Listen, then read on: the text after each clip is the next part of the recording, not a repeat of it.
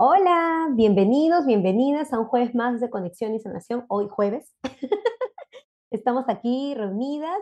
Mi nombre es Silvia Flores y como saben, yo los acompaño, los represento, así que yo leo todas sus preguntas, sus comentarios. Así que sin más preámbulos, damos la más cordial bienvenida. Eiko, bienvenida, ¿cómo estás? ¿Qué tal, Silvia? Gracias, gracias, gracias por estar aquí. Feliz de estar acá. Bueno, tuvimos un poquito de problemas técnicos al inicio por eso hasta me olvidé de la vela. pero nada, feliz de estar aquí. Son cosas que pasan en los live, pero igual siempre tenemos a Yoshiko que nos apoya y nos resuelve la situación. Así que bueno, feliz y lista para empezar este tema que, que también es poderoso y siento yo que puede ayudar como a clarificar mucho lo que entendemos, ¿no? Por dolor y sufrimiento. Exacto, ese es el tema del día de hoy, dolor versus sufrimiento. A ver, abramos el espacio por favor. Bien. Vamos a invocar a nuestro amado abuelo fuego para que nos acompañe y nos brinde claridad y discernimiento y que cada persona que vea este live pueda elegir la información que le haga sentido que pueda ayudarlo en su proceso evolutivo. Así que ya eh, invocamos a nuestro fuego y limpiamos el espacio energético para que nada por, por debajo de la luz y el amor aparezca el día de hoy y si aparece que se transmute. Bien. Listo, muchísimas gracias. Bueno, primero quiero saludar a todos los que están conectados desde que este, nos estábamos este, preparando minutos antes.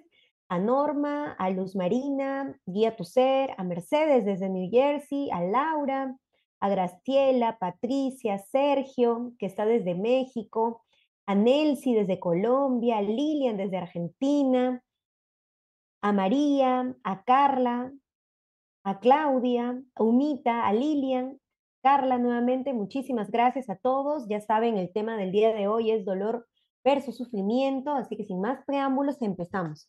La primera pregunta, que creo que es la más obvia evidente, es cómo se define el dolor y el sufrimiento, pero en este contexto espiritual, ¿no? En este, que estamos en un lugar, un espacio llamado conexión y sanación, ¿no? ¿Cómo lo definimos?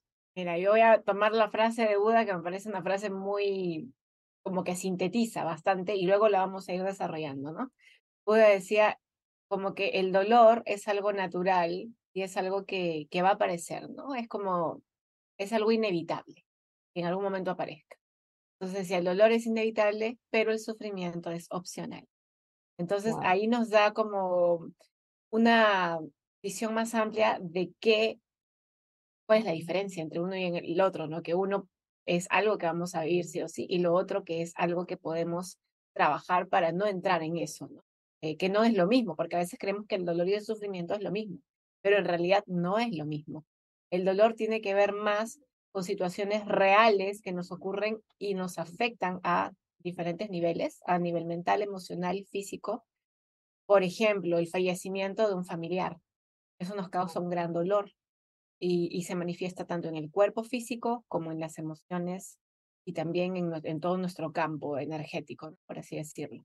Sin embargo, lo que signifique esa pérdida para mí en el tiempo, eso se vuelve sufrimiento. Por ejemplo, si yo de pronto murió mi madre de un momento a otro y hay un dolor grande, ¿sí? Porque genera un desapego, genera un cambio de vida, genera una nueva, adaptarme a una nueva realidad. Eso es dolor. El dolor nos va a acompañar un tiempo porque tenemos que readaptarnos a vivir sin esta persona en cuerpo físico. Pero el sufrimiento tiene que ver con lo pendiente. De repente yo me peleé con mamá un día antes, una semana antes, de repente no le hablaba. Y esa culpa, ¿no? Ese resentimiento, em, esa frustración, esa impotencia de no poder terminar de eh, cerrar, por así decirlo, eh, esta historia genera un sufrimiento. El sufrimiento son estos pensamientos, estas historias que nos creamos en la mente de cómo pudo haber sido o hubiera sido de tal manera, o sea, es con lo que nos creamos en la mente para generar también más sufrimiento y dolor, porque al final eso no nos lleva a ningún lugar. el, no querer aceptar la realidad tal cual, el querer cambiarlo o pensar que podríamos cambiarlo de alguna manera, el arrepentimiento y la culpa nos llevan a espacios de sufrimiento. Entonces, el mismo evento causa dolor, puede causar sufrimiento eh, con una cuota de nuestra mente, ¿no? De, desde, desde este ego herido, desde este ego que de repente se siente culpable, genera estas novelas que nos contamos en la cabeza y nos alimenta este dolor que en realidad ya no es dolor, es sufrimiento, que nos carcome el alma, por así decirlo. Carcome constantemente, estamos llorando, nos peleamos con la realidad, no queremos aceptar lo que ocurrió, ¿no?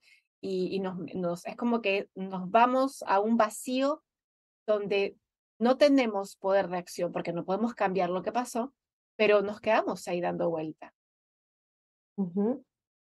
Eh, justamente acá nos comentan, ah, bueno, que nos están saludando desde Chile, desde Carmen de la Legua, nos saluda Luz, eh, desde Nueva York. Eh, acá preguntan, ¿las limpias energéticas también pueden ayudarnos a quitar el dolor, el sufrimiento, las malas energías y los malos pensamientos? Eh, las limpias energéticas, como alineación de chakras, como bueno, hay diferentes tipos de, limpie- de limpieza energética, nos va a ayudar a atenuar, pero mm, no, no va a la causa del. Por ejemplo, la causa de un dolor puede ser un duelo, la pérdida de un familiar. Entonces yo voy y me alinean los chakras, me voy a sentir bien.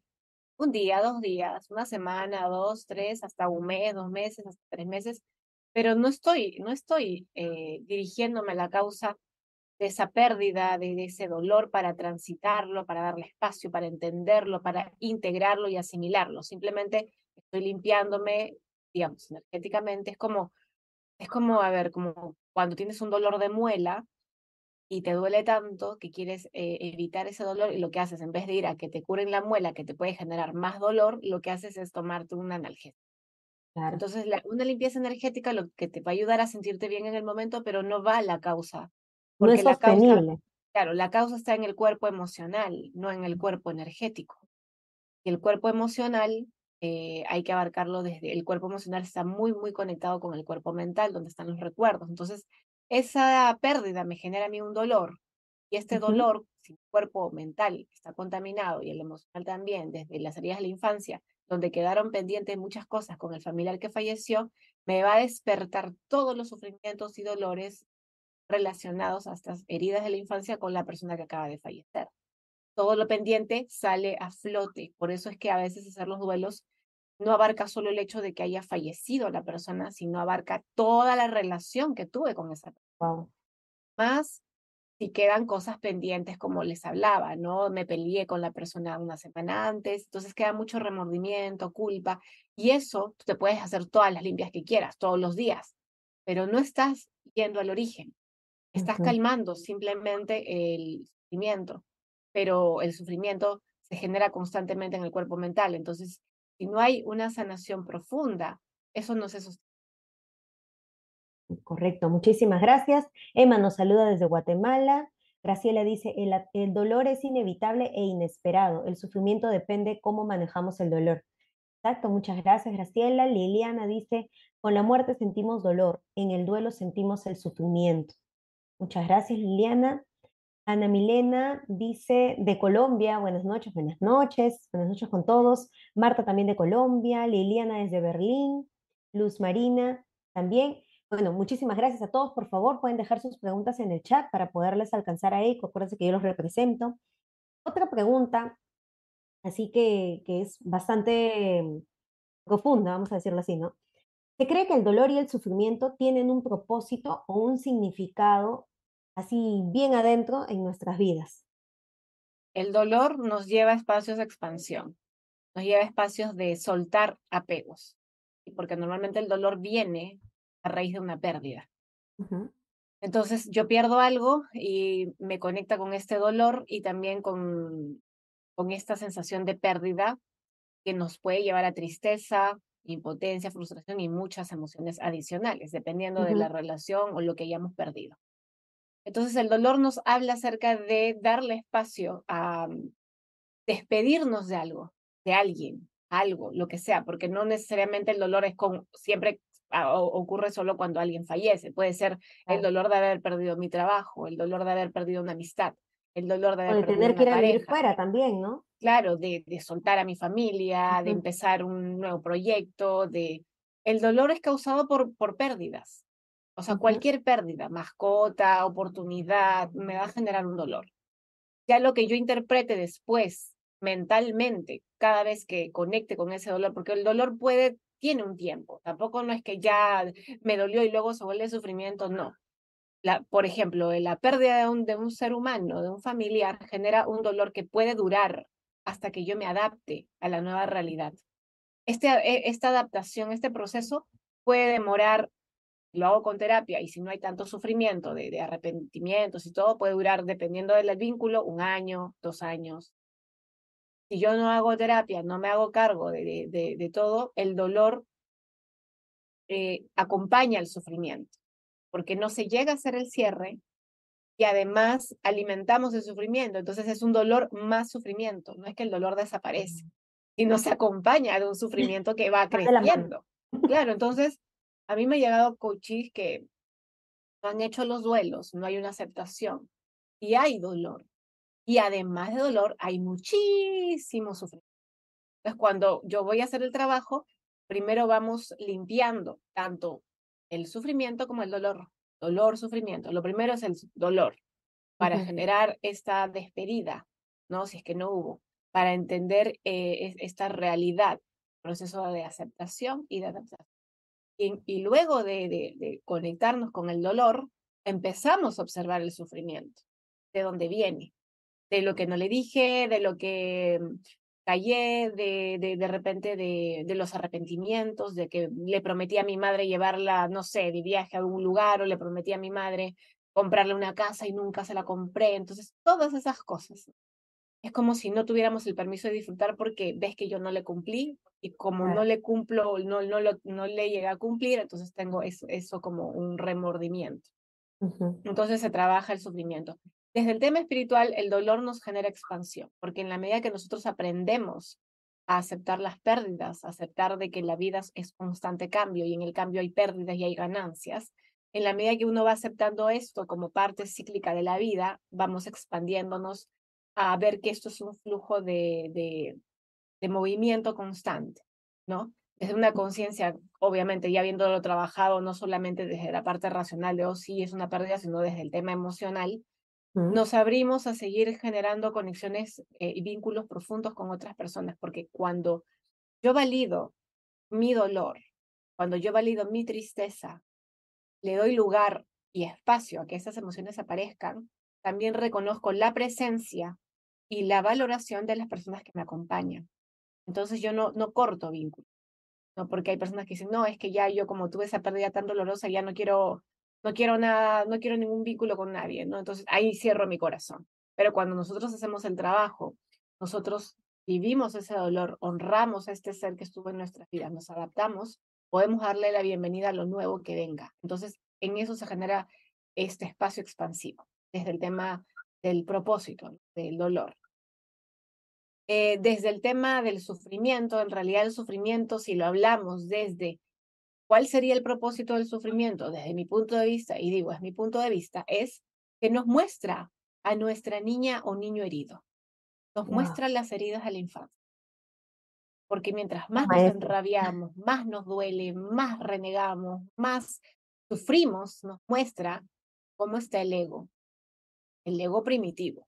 Y cuando ya trascendemos este sufrimiento y lo aliviamos, este ego se vuelve en un aliado entonces, si lo vemos desde esa perspectiva, eh, salimos de este modo víctima de, un sufrimiento constante e infinito y nos vamos haciendo cargo para incorporar todos esos aprendizajes que nos deja esta pérdida y, e integrarlas como eh, sabiduría, por así llamarla, para también la expansión. Entonces, sí tienen un propósito. Excelente. Acá veo que nos están escribiendo por si acaso. A ver, esto ya lo leí. Acá. Eiko, ¿también pueden ser las enseñanzas que debemos realizar al perder un ser querido? Sí, totalmente. Por eso decía la expansión, lo que me deja en el trabajo que haga yo, si es que hay sufrimiento, si es que hay dolor, temas de desapego, temas de resolver cosas, nos preparan y nos limpian también. Por ejemplo, en mi caso, cuando falleció mi abuela, eh, a pesar de que yo tenía como siete años trabajando terapéuticamente, pues nada te prepara para una situación así. Entonces, claro, yo entré, me sumergí en la profundidad de mi ser y todos mis vacíos existenciales. Eh, y luego como que mm, hice mi proceso de duelo, ¿sí? Hice mi proceso, yo hacía mis berrinches como niña y es más, en los sueños yo lloraba y mi abuela en mis sueños dos o tres veces apareció para darme consuelo y en el último me dijo, ya, ¿qué te pasa? Reacciona. Sí, ya deja de hacer tus berrinches, anda terapia, no un poco más que me dijo eso. Entonces yo dije, sí, tenía mucho sufrimiento. ¿Por qué tenía sufrimiento? Aparte de los temas con ella, porque ella murió de un momento a otro, pero yo tenía buena relación, era que me recordó la herida de infancia de abandono. Entonces, mi mamá se fue cuando yo tenía nueve años. La que me crió a mí después de eso fue mi abuela. Em, era mi madre, mi, o sea, entre comillas, mi segunda madre, que se moría y me, y, me volvió a conectar con el abandono de la primera madre. Entonces, era doble abandono, era como doble pérdida. Entonces, claro, yo no entendía, sí sé que duele horrible, ¿no? Porque mi, yo le decía mamá a mi abuela, pero además de eso, cuando empiezo a ver el sufrimiento, ¿no? Porque yo decía, pero ya tanto, o sea, ¿por qué tanto? Y cuando, claro, entro a observarlo en terapia, me doy cuenta que era mi niña abandonada que de alguna manera, cuando mi madre me abandonó, yo me había aferrado a varias figuras buscando esta madre. Una de ellas era mi abuela.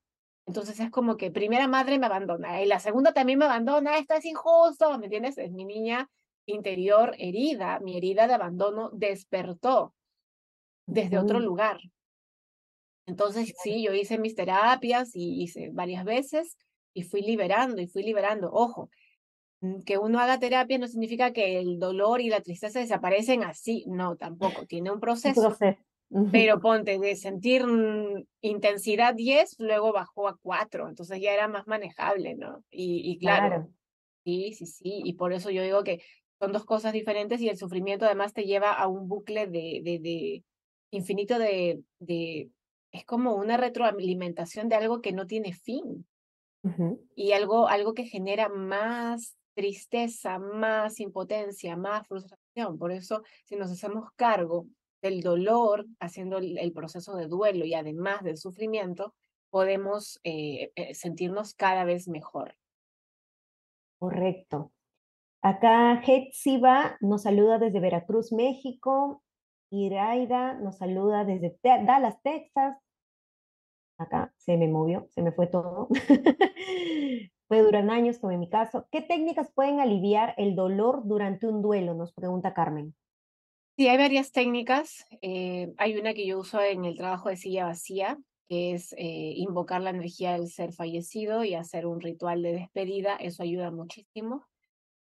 Eh, además de eso, habría que ver qué pendientes hay con esa persona, qué promesas le hicimos a esa persona, si es que hubo promesas, que mm, si hubieron heridas, si esa persona, por ejemplo, fue mi madre, mi padre, hubieron heridas en la infancia conectadas con esa persona.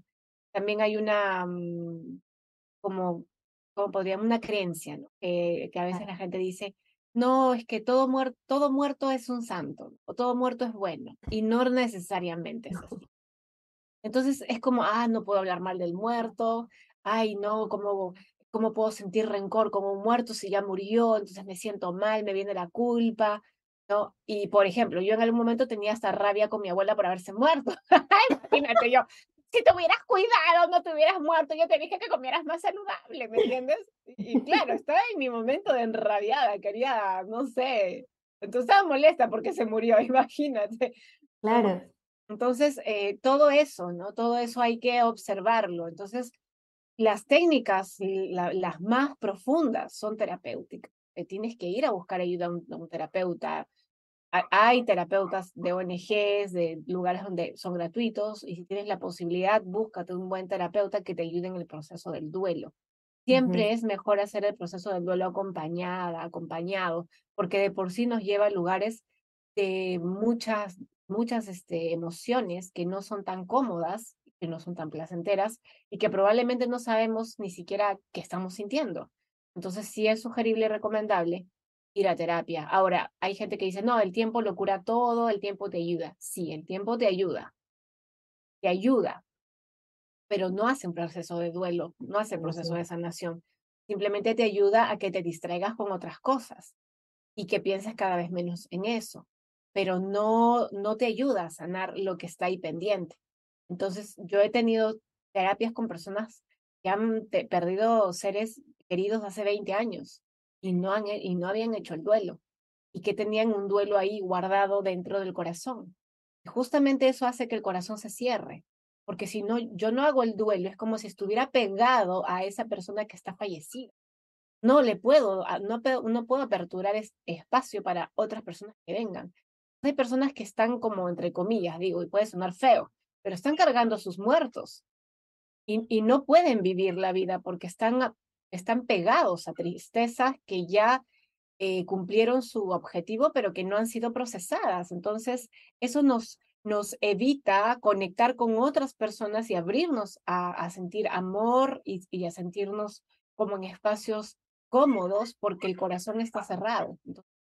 Sí es importante darnos cuenta, ¿no? Hay mucha gente que tiene el corazón cerrado justamente porque no hemos procesado los duelos.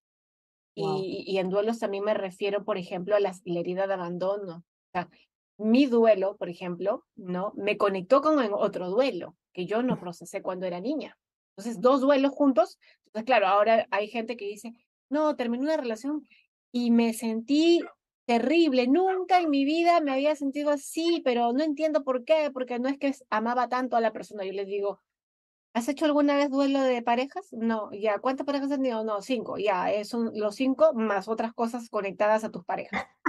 Así que es el duelo de todo junto que se te ha acumulado los últimos 40 años, ¿no? Entonces, eso es lo que abre una herida. Una herida en el presente lo que nos está diciendo es observa esto más todo lo que está conectado por eso es importante observar si es dolor, si es sufrimiento, eh, porque si estamos con lo mismo dando vuelta mucho tiempo, ya sea, por ejemplo, eh, a veces yo escucho, eh, leo, ¿no? Que ponen algo así como, ¿cómo olvido a mi ex? ¿Cómo olvido a mi ex? No sé qué. O cuando yo sacaba cartas me decían, y mi ex va a regresar. O sea, estaban pegados a los exes. Entonces yo decía, claro, no han hecho el proceso de duelo todavía. Cuando uno hace proceso de duelo, pues no anda pendiente tanto del ex pero si uno está ahí pendiente del ex, significa que es como si mi energía estuviera pegada a la otra persona. Y no porque la otra persona me haya hecho brujería, sino porque hay una conexión, hubo una relación y no hay un corte. No hay un corte de hacer el proceso del duelo. Entonces ando pegada a la energía del otro y probablemente eso también haga de que yo no pueda abrirme a tener otras relaciones en el futuro porque estoy pegada a la energía de la otra persona. Entonces, si en conciencia yo digo, bueno, ya sí quiero, normal. El tema es que a veces es inconsciente y, y hasta pensamos que nos han hecho brujería y cosas así. En realidad, no. Es tu energía. Que no hemos sanado. claro, es que no has hecho el corte energético o, en conciencia de asumir y aceptar de que la relación se terminó. Es como si estuviera en pausa, nada más. Wow. Cuánta información la de hoy. A ver, acá Maricel nos dice, el dolor llega muestra lo que debemos superar, el sufrimiento es una decisión. María dice buenas noches para todos. Silvia, mi, mi cuasi tocayo porque es con I latina. Yo suelo imaginar cosas dolorosas que sé que nunca sucederán, pero me, me he hecho adicta a hacer eso. Es como si sintiera gozo de sufrir, me siento masoquista, me he acostumbrado a sufrir emocionalmente. Nos dice. Eso es una adicción. Es ah, adicción al sufrimiento. Y es interesante, ¿no? Y aquí voy a explicar un poquito el ego. El ego es una parte de nosotros importantísima, que ha sido menospreciada por muchas culturas, por muchas personas y no se dan cuenta que nacieron prácticamente con ego y van a morir con ego y van a trascender con ego, porque el ego está en otros planos también, no solamente en este. Así que si pensaban que, ay, muriéndome el ego se muere, no se muere. El ego es una parte primordial lo lleva. del alma, del alma, porque el ego es una parte del alma y aquí hay mucha gente que podrá no estar de acuerdo y respeto eso. Sin embargo, lo que el ego nos da, la parte del alma, lo que nos brinda es información y lo que nos brinda es generar identidad. Si no, no podríamos yo ser Eiko, tú ser Silvia, estaríamos como, no sé, como las, no sé, hay algún animal como dos, como dos seres unicelulares que se juntan y no saben cuál es cuál, ¿me entiendes? Tenemos identidad porque justamente el alma tiene una identidad. Hasta los gemelos o mellizos idénticos. Claro, que está alineada con la energía del ego. Ahora, hay que diferenciar que el ego tiene niveles. El ego primitivo, que es el que, entre comillas, nos lleva a lugares oscuros de, sufrimiento, y el ego eh, elevado, ¿no? que es a lo que aspiramos, tiene que, que nos conecta con la conciencia divina. ¿sí? El ego pertenece al cuerpo mental. Entonces, si yo tengo mi ego primitivo, siempre voy a estar en modo víctima. ¿Por qué nos conecta el ego primitivo? El niño interior herido. Entonces, como decía Silvia, ¿no? Eh, yo he vivido, o sea, todo el tiempo me invento novelas en la cabeza y todas son trágicas y es como que parece que me fascina porque siempre lo hago y siento que soy más porque sé que sufro, pero ah, igual lo hago. Entonces, eso tiene, ese es un mecanismo de defensa. El ego, cuando nosotros somos niños, intenta cuidarnos y protegernos, eh, aunque luego no lo entendamos, pero cuando somos niños, ¿cómo nos eh, intenta proteger a través de los mecanismos de defensa? Entonces, de repente, yo soy una pequeña de 3, 4 años, con una sensibilidad emocional abierta, un alma, eh, ¿no? Como más liviana, y de repente yo elegí, pues, aprender de, no sé, de los límites, del amor propio, y elegí a estos padres que andan peleando todo el día, gritándose, tirándose cosas y, y me entienden y, mucho, y veo mucha agresión. Y entonces es tan sofocante para un niño de tres o cuatro años con la sensibilidad y apertura que tienen, que si estuvieran todo el tiempo en conciencia se mueren. Entonces, ¿qué hace el ego? Es como si el ego los cubre. Es como que si el ego aparece y dice, yo te salvo, ¿qué necesitas? Necesitas distraerte, ya, cierra tus ojos, respira que lleva un mundo imaginario de, no sé, de flores y colores. Y entonces el niño que hace la negación. Niego lo que estoy viviendo y me voy a un mundo diferente. O me encierro en mi cuarto, ¿no? Y abro un cuaderno y me enfoco en mi cuaderno y me vuelvo una persona como muy intelectual. No quiero sentir, no quiero sentir, no quiero sentir y me vuelvo una persona muy intelectual. Entonces el ego busca alguna herramienta, algo que el niño puede usar para sobrevivir, que está alineado con el cerebro reptiliano, supervivencia. Al ego, lo único que le importa, al ego primitivo es que tú sobrevivas, no le importa que seas feliz, no, es supervivencia. Instinto entonces, supervivencia. Entonces, este ego primitivo nos va salvando, por así decirlo, de ciertas situaciones, dándonos este tipo de, de mecanismos de defensas o bloqueando recuerdos dolorosos hasta cierta edad, tipo en la adolescencia, en la edad adulta, ya el ego se mantiene, es como que si el ego se estableció y nosotros nos acostumbramos también a ese tipo de conductas. Entonces, no sé, pues papá y mamá se pelean y yo es como que, ah, me bloqueo, me voy a estudiar. Ya es como que bloqueo eso, pero claro, un escape, pero eso se va al lado inconsciente. No es que desaparece, se va a un lugar que no, no está tan accesible a nosotros, pero está ahí. A, eso le llamamos el inconsciente.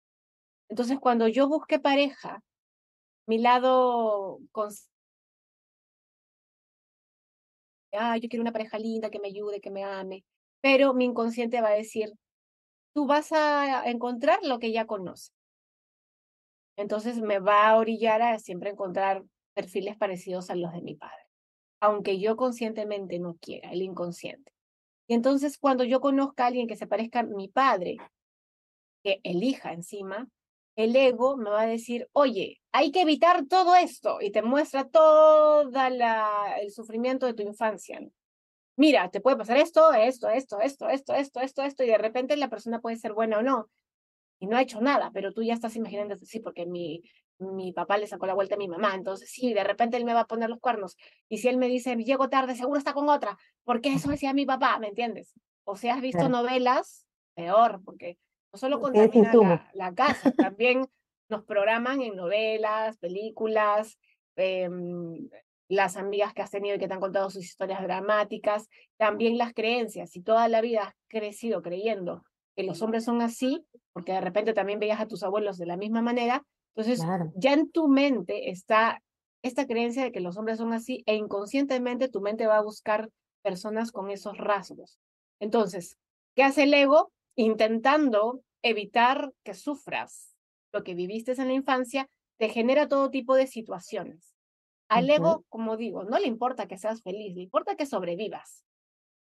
Entonces te manda alerta de peligro, peligro, peligro, mira todo lo que te puede pasar, como todavía esa herida está pendiente, te va a seguir mostrando. Entonces, si quieres salir de ese, de ese drama y de esa adicción al sufrimiento, te diría que empieces a observar estos, estas imágenes, desde qué lugar vienen, desde la parte de la inseguridad, desde los miedos, desde experiencias que viviste con tus padres y que lo trabajes en terapia.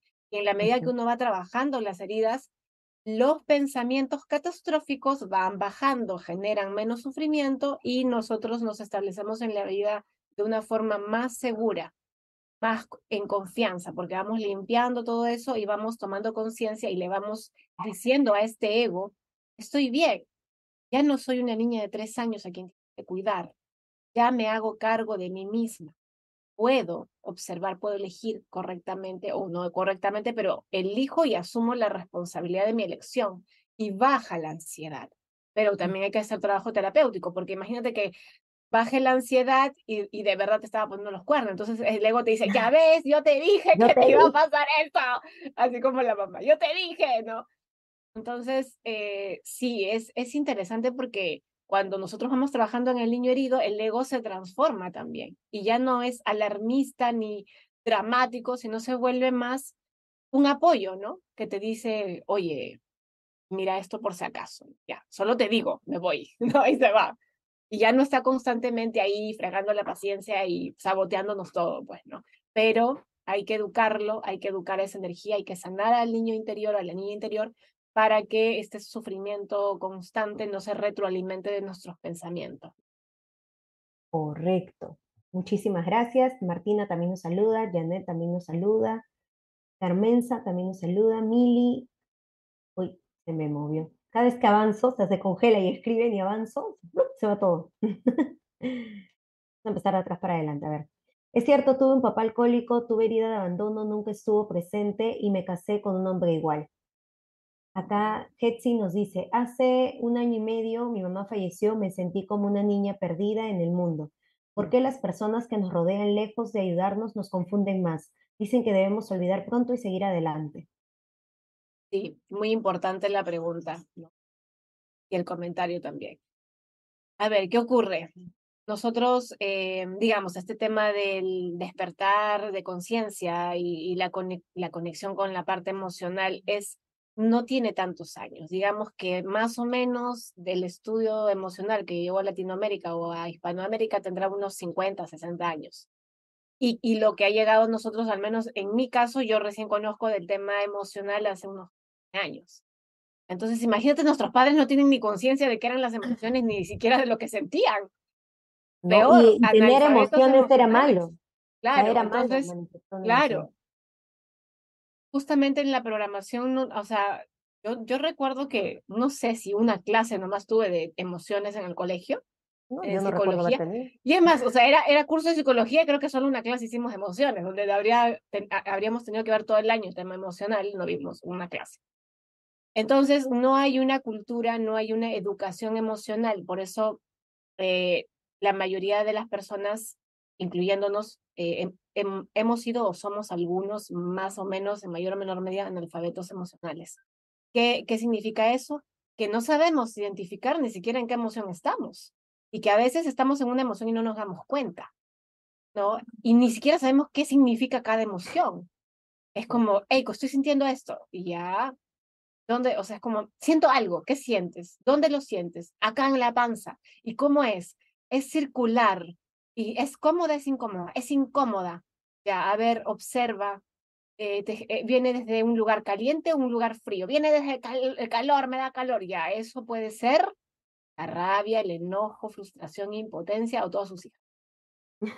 Entonces, ah, sí, tengo eso, tengo rabia, tengo enojo, ya, porque a veces cuesta.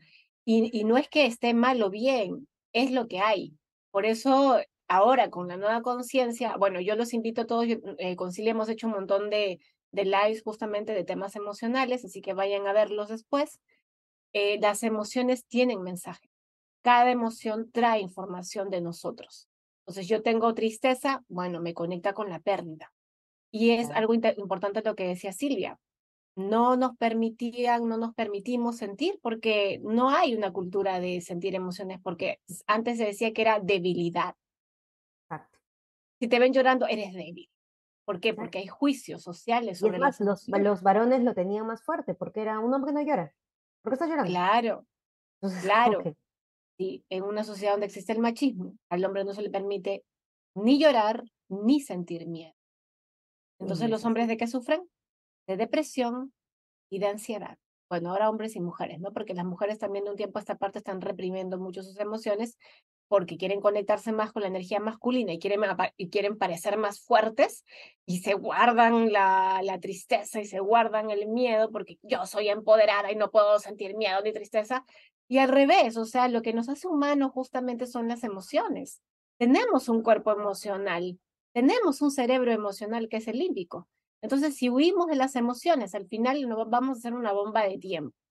Entonces, eh, desde mi experiencia siendo terapeuta bastantes años ya y habiendo, habiendo trabajado mi propio cuerpo emocional y sigo trabajándolo porque ahí me quedan muchísimos años de terapia, este, he aprendido que es mejor expresar las emociones. Si me cuesta todavía expresarla con mis familiares, amigos o jefes, bueno, empiecen en terapia. Busquen, como digo, no tienen que ir conmigo, hay muchos terapeutas buenísimos y digan, quiero aprender a gestionar mis emociones, quiero aprender a manejar mis emociones, quiero entender cómo me estoy sintiendo. Y eso es un, una oportunidad grandísima para que ustedes puedan explorar y que, y que esta sanación la hagan en conciencia, para que luego no carguen con cosas que los pueden enfermar, porque lo que no se trabaja en el cuerpo emocional se manifiesta como enfermedad física. Excelente. A ver, acá estoy viendo que dicen, el sufrimiento está expandido y sostenido en la mente analítica. El dolor se sostiene en las emociones y la causa del dolor, ¿dónde se sostiene? la causa del dolor. La causa del dolor es la pérdida. Se sostiene cuando no hay una aceptación de la pérdida, cuando no hay un proceso de desapego. Si yo me peleo con eso, ahora el dolor, lo hablamos, eh, está en el cuerpo emocional, sí, pero también se traslada al cuerpo físico. Recordemos que los cuerpos no están separados. Los cuerpos están así, entrelazados.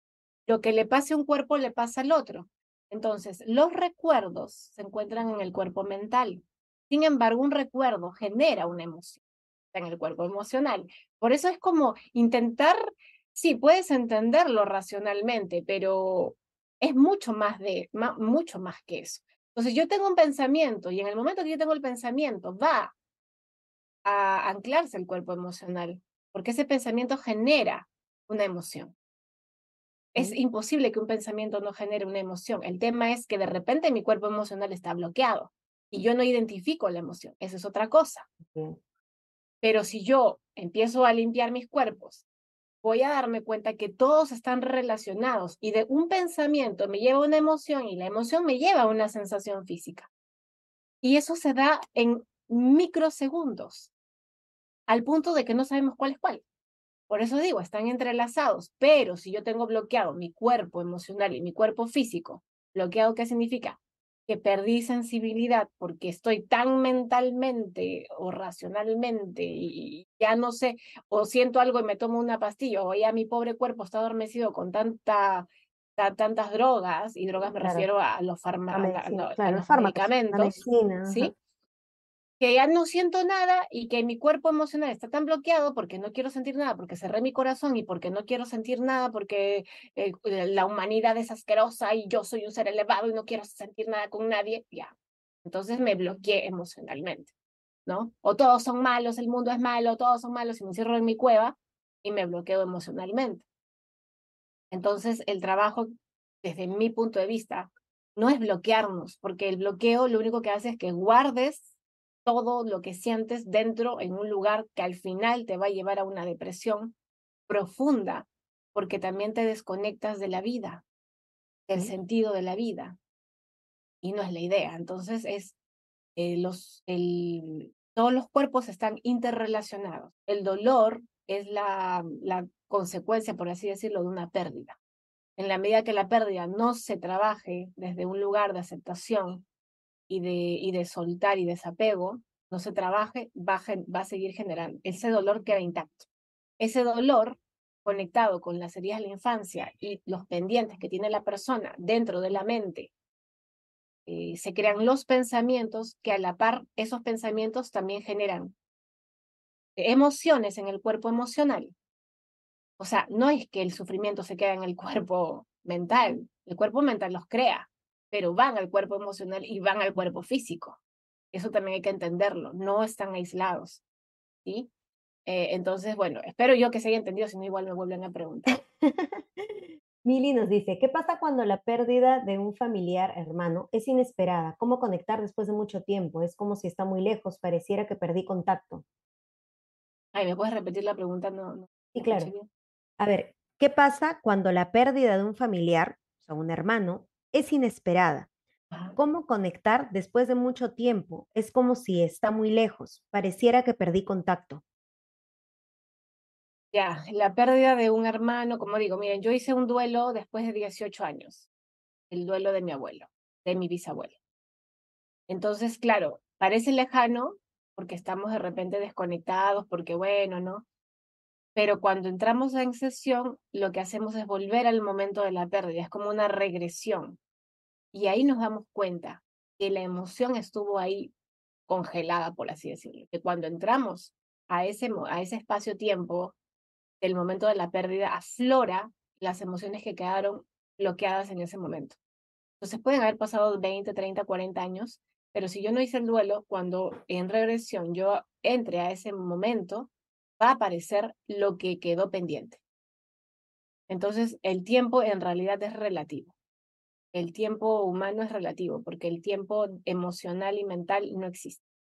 Yo tengo que ir a trabajar algo sea hasta en el vientre de mi madre, aunque no tenga recuerdos conscientes, va a aparecer la información.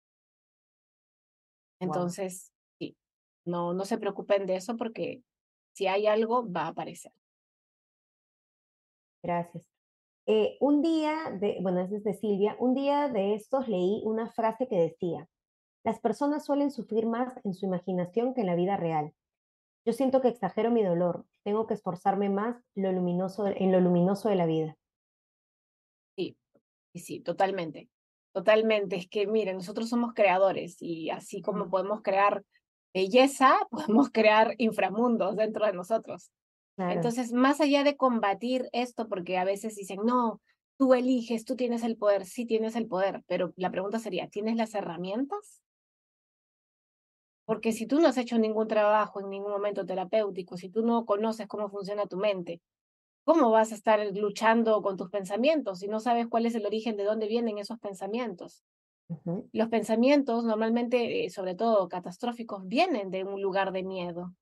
Y ese miedo es como que se impregnó en algún momento de tu vida. Tuvo una causa.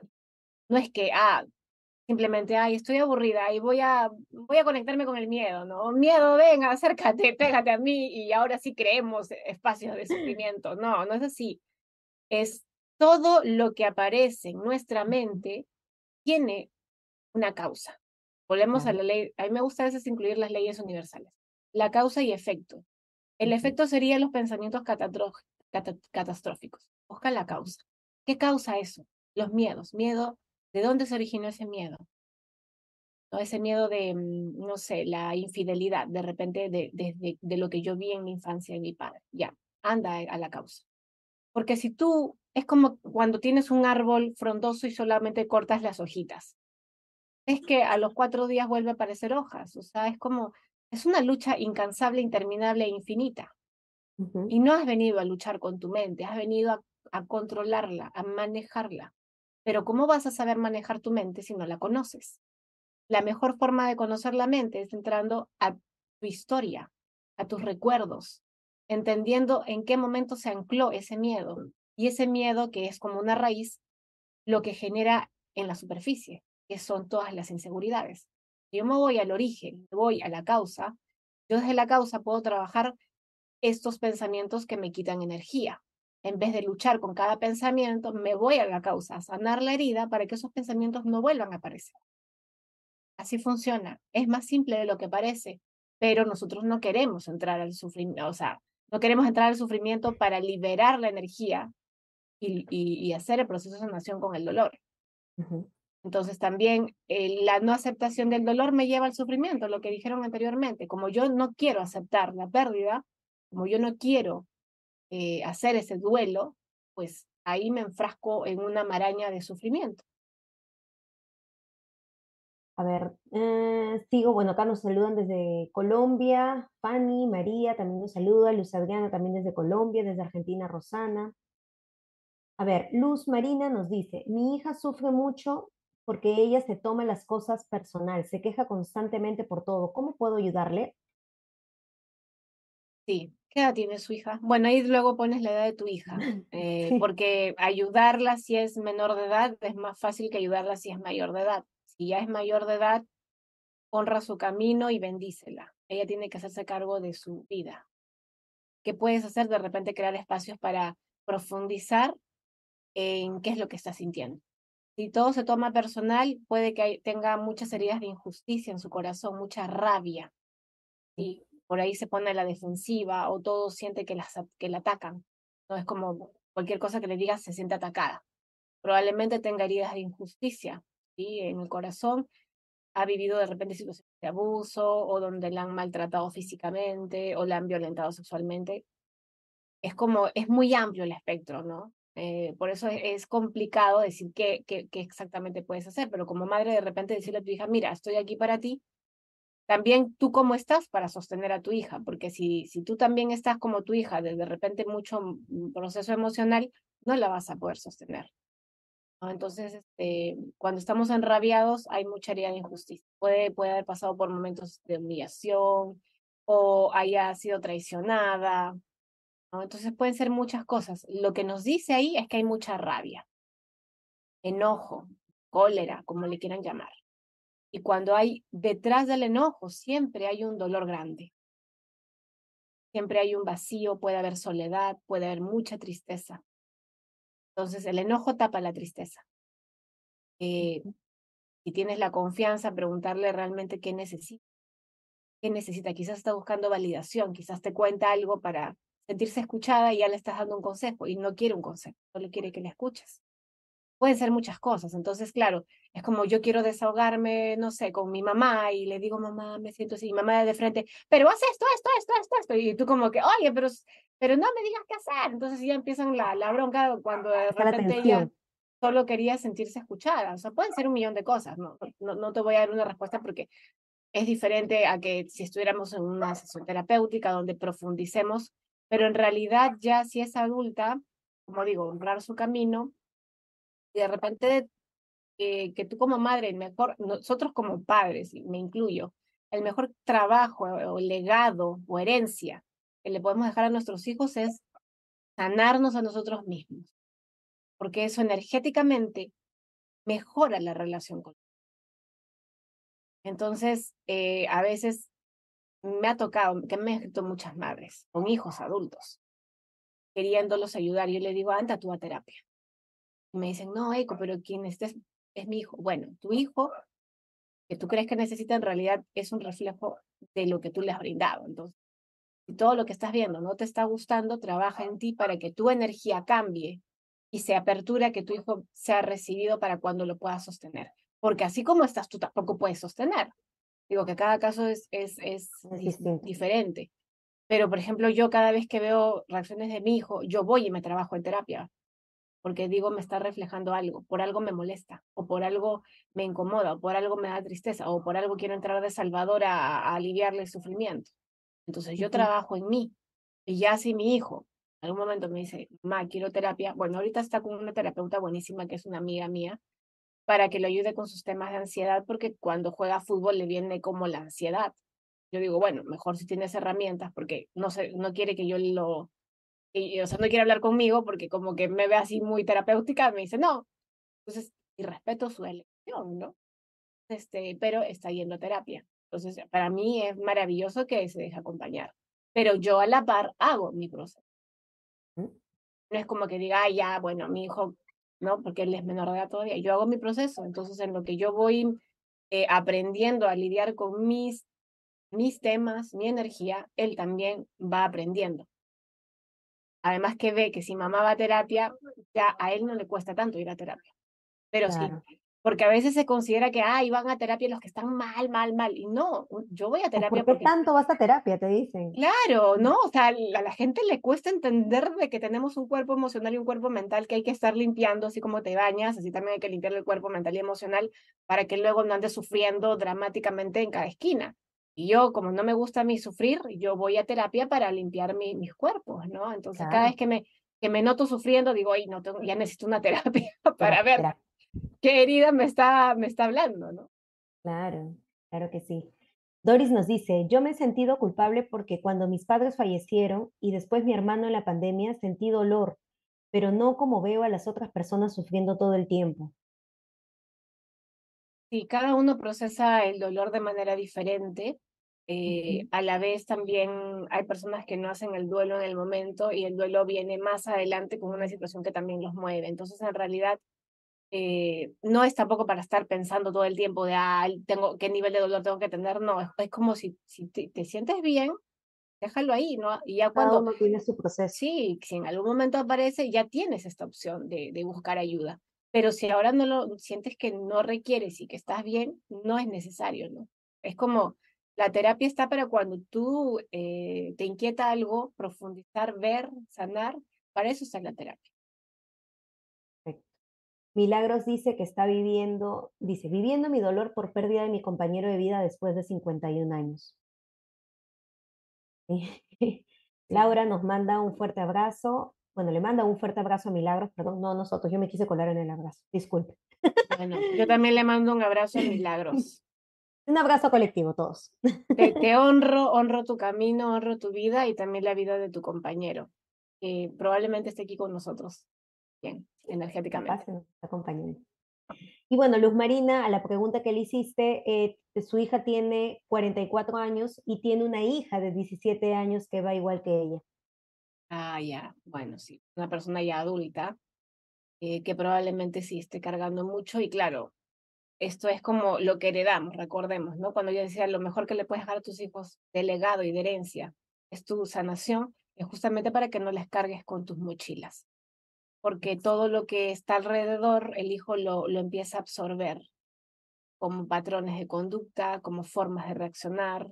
Entonces, todo eso se aprende. No es que el ser nació así, lo aprendió en algún momento, le sirvió en algún momento y, y, lo, y lo deja al tiempo. ¿no? Entonces, ya con, con, a esa edad con tu hija, honra su camino, si tú quieres, trabájate a ti, entiéndete a ti, hazlo por ti, para ti, y que y, cederle la responsabilidad a ella que ella se ocupe de sí misma.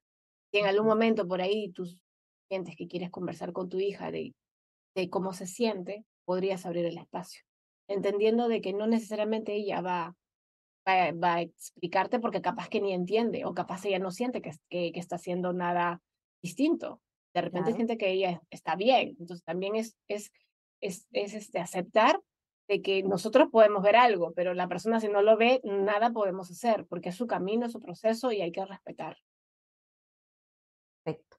Y bueno, nos ha ganado la hora el día de hoy, así que para cerrar la última pregunta es, ¿qué viene con EICO? ¿Qué talleres?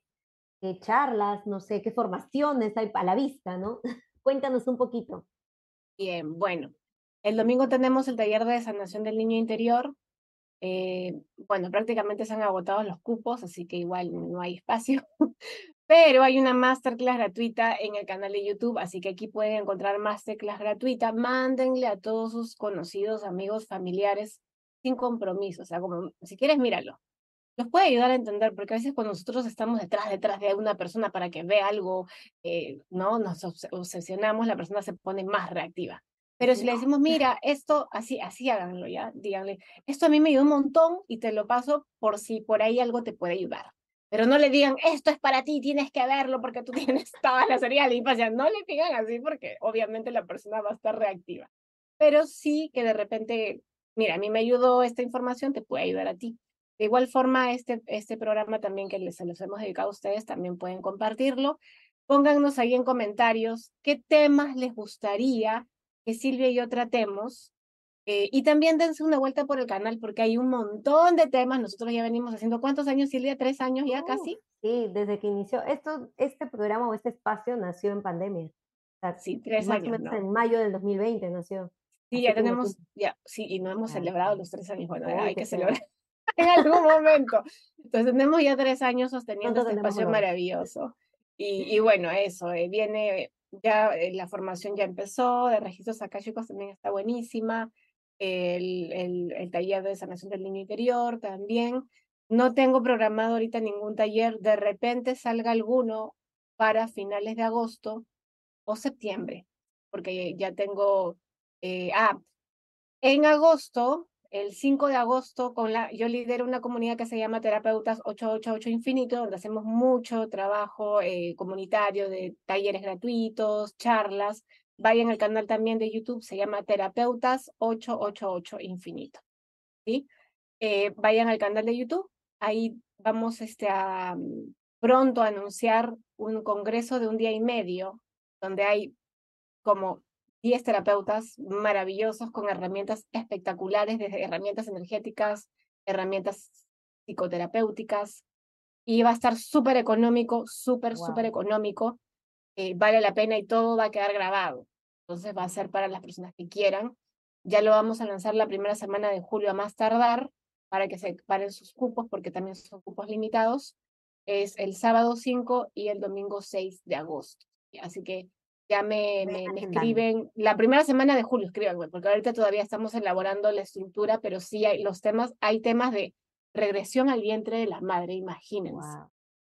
Miren, una sesión terapéutica más o menos cuesta entre 50 y 80 dólares. Y probablemente todo el congreso de día y medio va a costar 45 dólares en pronto pago. Entonces es un regalazo, porque va a ser un día y medio, vamos a tener taller de, de regresión al vientre de la madre, de gestión emocional, de este, mm, tenemos que más, de kundalini, va a haber una práctica en kundalini fuerte, tomando la energía femenina y masculina. Luego hay otro, o sea, los estoy lanzando fuera de, de, me van a matar ahí porque no debería de decir esto, pero bueno, usted, para ustedes nada más. Entonces estén al tanto de eso, que viene ahora en agosto. Y bueno, eh, acá en este canal hay más de 300 videos. Yo los y las invito a que puedan ver la mayoría, porque hay muy buenos temas, hay ejercicios también en algunos de ellos y hay también este, tips para que ustedes puedan usar eso a su favor. O sea, no hay, no hay esta excusa para no empezar a hacer una autoobservación y conectarnos con nuestro poder interior yo les agradezco profundamente a ti, Silvia, por el tiempo, a Yoshiko y a todas las personas que se conectaron y que compartan esto, por favor, compartan para que llegue a más personas. Exacto, ayúdenos a compartir, sugieran los temas, así que ya saben, estén atentos a la siguiente fecha de Conexión y Sanación, que puede ser jueves o puede que no. Ah, la otra semana, el, justo el jueves 29. Ah, 29, perdón. 29, sí, jueves 29, tenemos eh, un live con, en Conversaciones que Iluminan con Jaime Borja, que es el astrólogo del canal, prácticamente nuestro canal, y vamos a hablar sobre el, cómo va a estar la energía ¿no? con los planetas los siguientes tres meses, julio, agosto y septiembre. Así que suscríbanse al canal. ¿Era viernes? Espera, espera. Ya, eh, igual síganse Atentos, ya atentos acá la, la, la, voz en off me acaba de decir, igual, chequenlo, ya está, voy a verificar. Voy a verificar, pónganme a suscribir y atentos a mis redes porque luego les, les mando la fecha. Yo no me hago la. Bueno, gracias a mi, mi, mi voz en off, Yoshiko, por decirme. Es el jueves o el viernes, todavía no me acuerdo bien, no tengo mi agenda en la mano, pero estén al, al tanto y pendientes. Bueno, gracias por darle espacio. El abuelito fuego, viendo la energía y vamos a limpiar el espacio energético. Tengan linda noche, tarde o mañana, dependiendo del lugar en el que se encuentran. Gracias a todos. Gracias. No, gracias a ustedes. Nos vemos. Hasta luego. Chao, Gracias. Chao.